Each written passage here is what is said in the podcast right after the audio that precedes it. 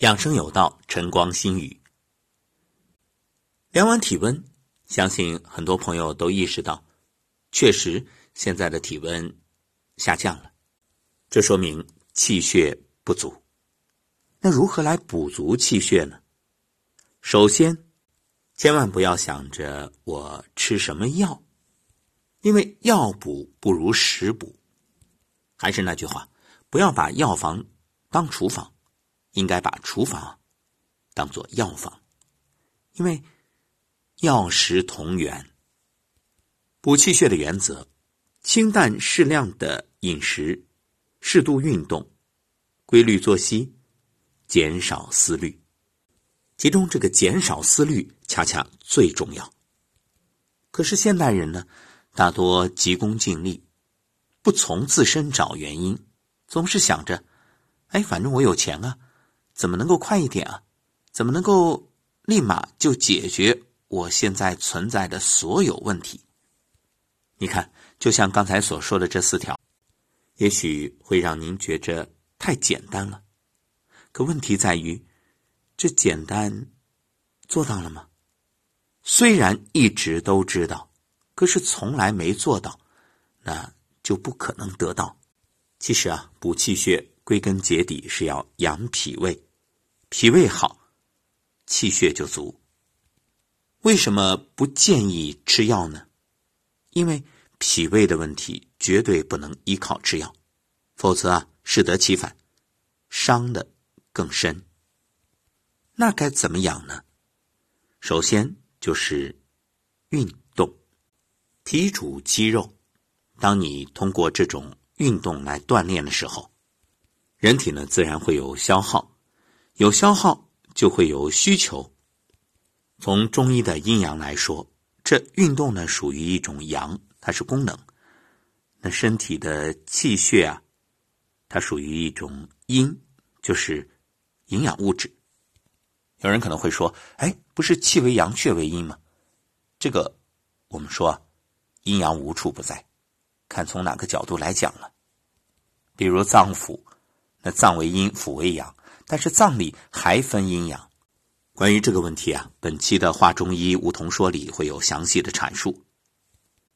所以运动本身啊，就可以帮助营养物质的转化吸收，还可以促进身体对营养物质的需求。但是有个原则，适可而止，否则物极必反。一定掌握适度的运动，这一点特别重要。因为太多人就是被“生命在于运动”这句话给误导了，准确的讲是自以为的运动误导。什么样的运动适合养生？不是过度消耗、大汗淋漓，因为汗为心之液，你消耗多了肯定又虚了。所以运动是什么样的比较好？就是能够养你的，而不是一味的去耗的。比如站桩啊、太极养生步啊。八段锦、五禽戏，我们常说的这些都是能够养气血的。经常有朋友问，站桩到底是上午站好还是下午站好？当然是上午。为什么？因为上午属阳，下午属阴。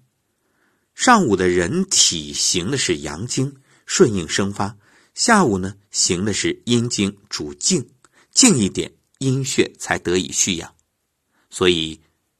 下午包括晚上就比较适合静坐之类的养生法。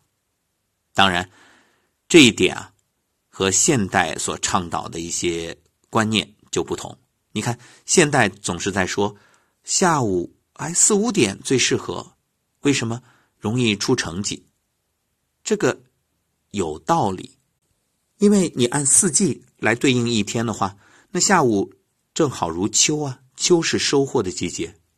只不过，各位，你自己要看一看，到底值不值得？还有就是你有多大的能力，一定量力而行。养生最怕想当然，也最怕任性为之。比如，我知道很多朋友啊，中午、晚上会去健身房，这两个时间健身房里也是人比较多的。为什么？忙着白天上班啊，只有下了班这七点多，甚至九点多才有时间。